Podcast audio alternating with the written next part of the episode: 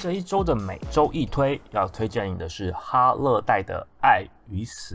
那这是一个得到金球奖影后的作品。然后我觉得更重要的不是它的得奖，而在于说它背后的故事很值得你去知道。那今天有点像是看电影长知识一样，把这个传奇的平权歌手他所唱出来两首。你不可不知道的殿堂级的歌曲，来跟你介绍。一首是被放入了葛莱美的名人堂，一首是传说中的自杀魔曲《黑色星期天》。那这么传奇的故事，你一定要知道。我们就开始喽。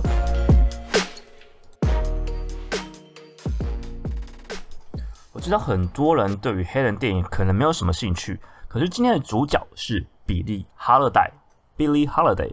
他是被公认为二十世纪最重要的爵士乐歌手，而且呢，当时的粉丝是不分肤色，不管是黑人、白人，都是很爱戴他的。那我们刚刚说过了嘛，有两首殿堂级的歌曲。在介绍歌曲之前呢，我想告诉你，他到底有多传奇。就不先说他童年的时代啦，因为。电影也是直接跳过童年，但其实他的童年是非常的凄惨，而且有很多很多故事可能可以被拍出来。但是跟电影一样，我们就先跳过了这一段，因为光是他从成名之后开始说啊，那这边开始之后，还是有很多很多传奇的故事可以被大家知道。那我今天分享的内容，其实跟电影，我觉得不会耽误到说你观影的乐趣，而且呢，会让你的电影更好看。所以很建议大家说。在看这部电影之前，先听听看我分享的这两首歌。那我们继续说，到底他当时有多厉害？因为现在人可不一定不知道这首，呃，应该说很多现代人没有听过 Holiday，那也不知道他到底多么的厉害。那其实，在当时啊，他的每一张专辑都非常非常的畅销有名，而且呢，呃，在当时我们知道，当时没有什么电视不是普及的。更多的是电台，所以电台的排行榜更具指标性的意义。那当时他很多很多的歌都是在排行榜然后第二名的。那为什么我拿第二名出来说嘴啊？就是明明有第一名，你就要说他只拿到第二名？那因为呢，他是黑人，在当时呢，黑人最高就只能拿到第二名，第一名是否白人专用的？所以那时候就是一个呃很。依旧是比较种族歧视的年代啦，所以才会这部电影嘛。那但是他在当时能够得到这么高的成就，就表示说他的歌是备受肯定的。那当时的评论家就是 John Bush 说了，呃，就是形容他说，Billie Holiday 他是永远改变了美国流行歌唱的艺术，用这么高的评价来评断他。那成名多时之后啊，他主要有两首歌，我觉得是很想分享的。第一首就是他所演唱的《奇异的果实》这首歌，后来被放入了格莱美的名人堂。然后同时呢，这一首歌也就是他被 FBI 盯上的一首禁歌，也就是因为这首禁歌呢，才有今天这部电影的主轴。好，那《奇异的果实》这首歌。到底在说什么？他唱了什么东西？到底为什么会被 FBI 给盯上？他歌词讲了什么？那我很简单、很简单的帮大家把重点拿出来，就是说，他的歌词是在说啊，美国的南方的土地上，白杨树上挂满了奇异的果实 （strange fruit），奇怪的果实，多奇怪！这果实会流血，还有腐臭味，然后乌鸦会来啄它。而且被太阳常常被太阳晒到都腐败的，它是一种带着奇怪、奇异，而且又苦涩的一种作物。Bitter，这是什么作物？有这么奇怪的果实吗？答案是有的，就是呃黑人的尸体。当时很有一个党叫做三 K 党，那时候是一个种族歧视很严重的年代。那三 K 党或是很多白人呃至上主义的群体。会有私刑的状态，就是看到黑人就把他杀死啊，吊起来。你们可以在像是我之前分享过的《守护者》看到很多类似这样子的题材的作品，其实都蛮作品本身都还蛮优秀，但是不一定每一个人都会想去看啊，毕竟比较黑暗一点。这首歌用奇异的果实来暗示说这样的状态，那其实歌手本身就是想帮黑人做一个平权的发声，算是一个平权的为平权做努力的一个斗士啦。那想当然的，在那个时代，这样的做法一定是会被打压的。这个打压力道非常的强大，来自于政府。什么政府？来自于 FBI。那这个 FBI 还是当时最强的状态。为什么会这样说？因为那时候执政的就是他们大主管、大长官，叫做 Hoover。那 Hoover 就是 FBI 最传奇，然后最有争议的一个头头啦。就是他会用很多很多违法的手段去打压他的政敌，打压当时的民权人士。他就是属于那种他有权利执法的权利，但是他无限上纲自己的权利，而且没人敢动他。他会滥用这样的权利，所以当他不想要看到黑人在那边唱黑人的歌，唱说你们白人就是暗示说你们白人对我们做实行，他 FBI 他们觉得这就是乱源。当时呃，电影里面有个台词说的好像是说，他说毒品跟黑人就是我们目前美国社会的乱源啦。那他们就要整治这一切。所以呢，FBI 盯上了 Billie Holiday。麻烦的是呢，因为不只是黑人在听他的歌，白人也听他的歌。很多呃，连 FBI 的主管、小主管的老婆，白人老婆也很喜欢听他的歌，也是他的粉丝。可是。偏偏这个很受欢迎的歌手，他一直硬要唱《奇异的果实》，不管 FBI 怎么的劝他说你不要唱，他坚持要唱。于是 FBI 当然就开始动作了。虽然呢宪法有保障他唱歌的自由，但是你要知道，一个无限上纲权力的执法机关，他要弄你的时候，是什么都可以弄出来的。里面有很多很多的手段，包括了，因为他可能知道说 Billie Holiday 他。在当时是有使用毒品的习惯，但是他抓不到哦，FBI 没有抓到他使用毒品，所以他们怎么也做？他们栽赃他。那这个手法太简单，就是找一个人在他身边放一个毒品，然后就说，哎，他有吸毒，要去验啊，一定验得出来嘛。那各种各种诡异的手段啊，例如说，哈，你你我不给你执照让唱歌，那你要出去巡回，我就用各种手段去干扰你，然后用民意，用各种社会舆论说，哦，你就是假斗哎。来不让他唱歌，让他感到很痛苦，还是让他去关？嗯，我是觉得这件事情就是从历史来看，就是一再的发生。那名义上呢，FBI 就是说，哦，没有，我们就是打击毒品。但是其实是背地里，我们就知道说，他最核心的目标就是要他不要再针对黑人会被死刑这件事情继续唱歌，因为大家知道艺术有它的渲染力。如果你想知道说 FBI 就是。其实曾经这么乱搞，我不知道现在还应该还是会乱搞，但是不会这么明目张胆，因为法律会进步嘛。我们希望有东西制衡他们。那这美国的 FBI 已经稍微的有有不断在改变，但我不可能说它永远它是好的啊。不过当时是一个更夸张的年代。那里奥纳多他有演过了《福佛传》，所以片名叫做《强艾德格》，就是 Hoover 他的前面的他其实全名叫做 John Edgar Hoover。那他取前面那一段来暗示说这个人，那由里奥纳多·迪卡皮欧来主演，所以如果你有兴趣的话，可以看一下一个蛮有争议性，然后名声也很大，然后你看很多很多电影都会出现的一个角色，所以我觉得是很好的参考的一部电影啦。那你有兴趣去看更多的历史，那跟这部电影我们今天介绍的《Holiday》它是一样的。好，那到底《Holiday》怎么去跟 FBI 对抗这场战役怎么打的？我就留待大家进呃去看这部电影，因为这部电影的原文片名叫做《The United States》，就是美国政府 VS Billie Holiday 对抗他，他们两之间的对决啦。那故事讲的很详细，就是把他们的曲折的故事都拍了出来，而且着重在 Holiday 成名之后，所以你不太会看到冗长说啊前面过得怎么样，不用直接进入重点。他怎么对决的？好，那不管结局是好是坏，是发生什么事情，呃，先不跟大家说。但是，一九七八年的时候，格莱美就是音乐的最高指标，把这一首《奇异的果实》列入了他们的名人堂。时代杂志就是 Times 评这首歌为世纪之歌，就是那个世纪的歌，所以它是一个一首很有地位的一首歌。呃，我觉得大家以长知识来说，我希望大家可以知道这首歌，然后以后可能会变成一个代表性。那介绍完这一首歌之后，我们来聊聊第二首歌。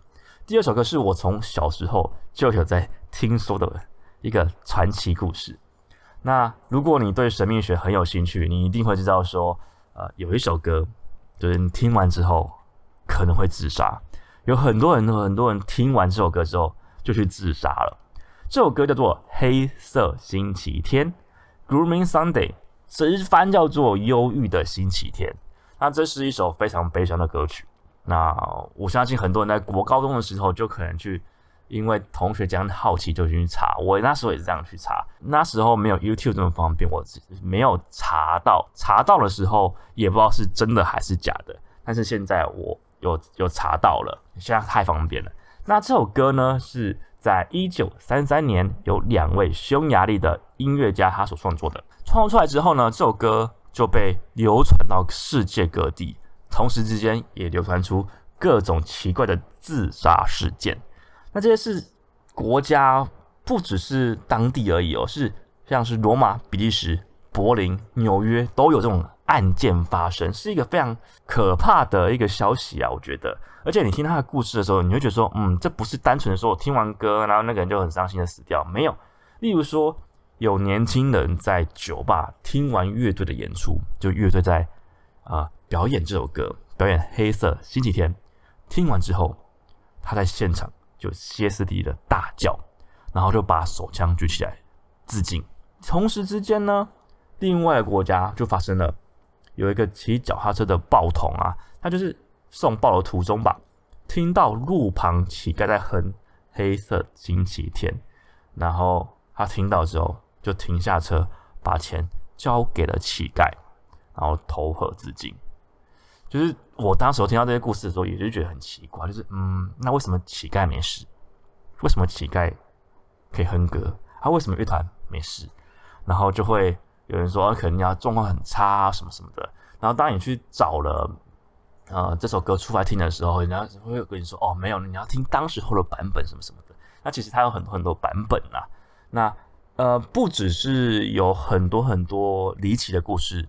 被这种口语宣传出来啊，其实，呃，在当时，《纽约时报》也有报道这件事情。那我的文章有放出来那些背后的资料，有兴趣的话可以看我的文章，点一下我链接，找我再去看一下。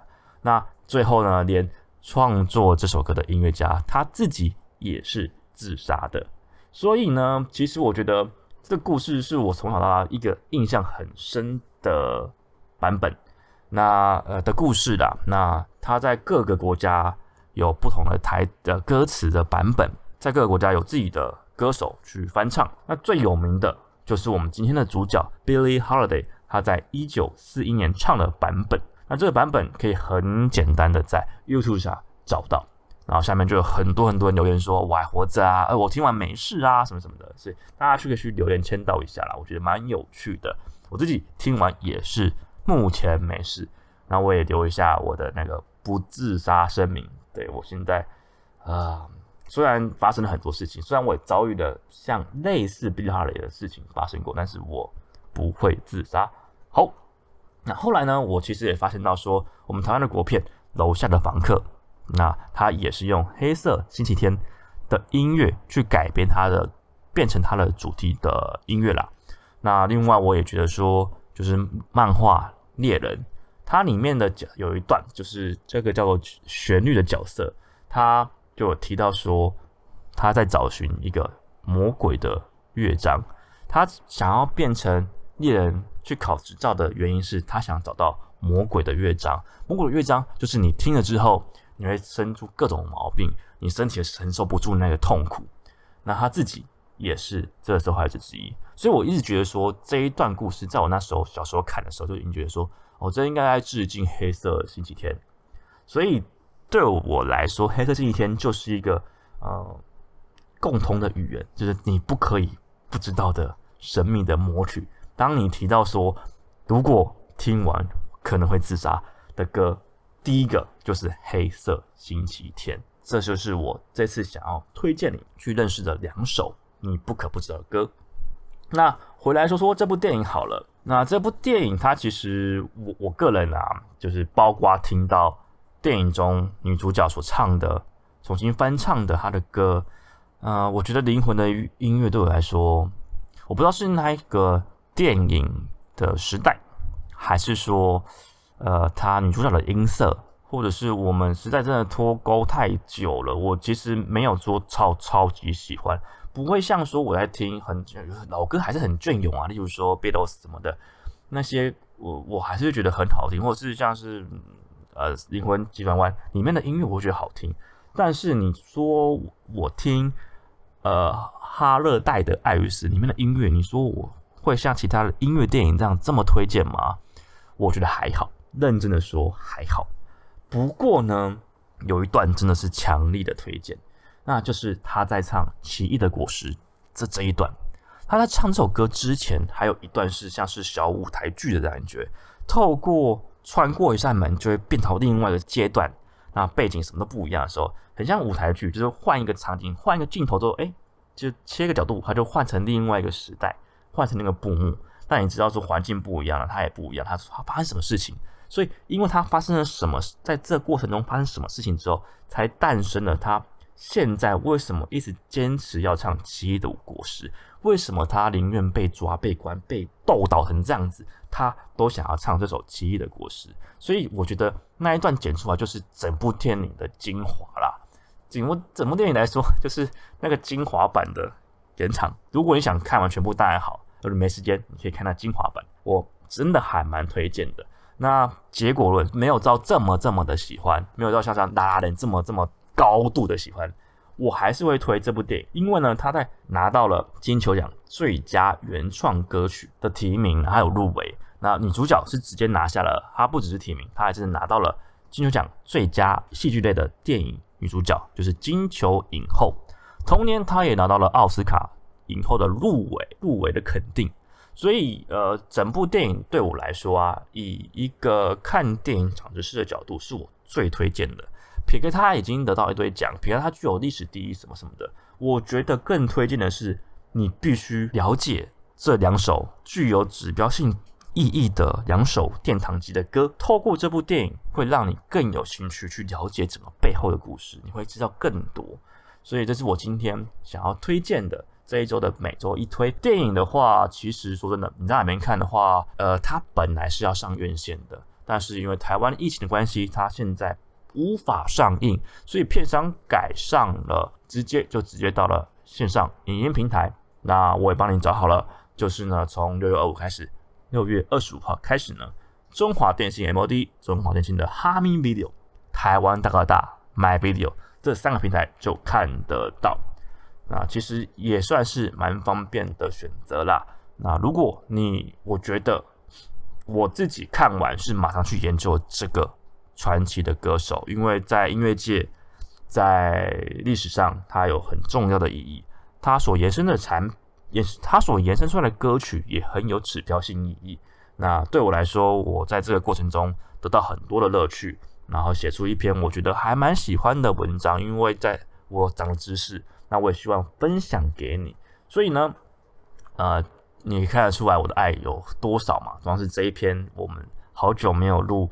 超过十几分钟的一个 podcast，那基本上我还蛮喜欢这一篇的知识的部分，知识量很充足。欢迎，那如果你刚好喜欢这个知长知识部分，然后又有兴趣想看更多的话，那我觉得从这部电影《哈勒代的爱与死》去下手是一个蛮比较简单的、比较好入手的一个选择。那今天左大生活的每周一推就推荐这部电影，每周都会带给你我一部可以打发时间的好作品。那就先到这边，我们下次见，拜拜。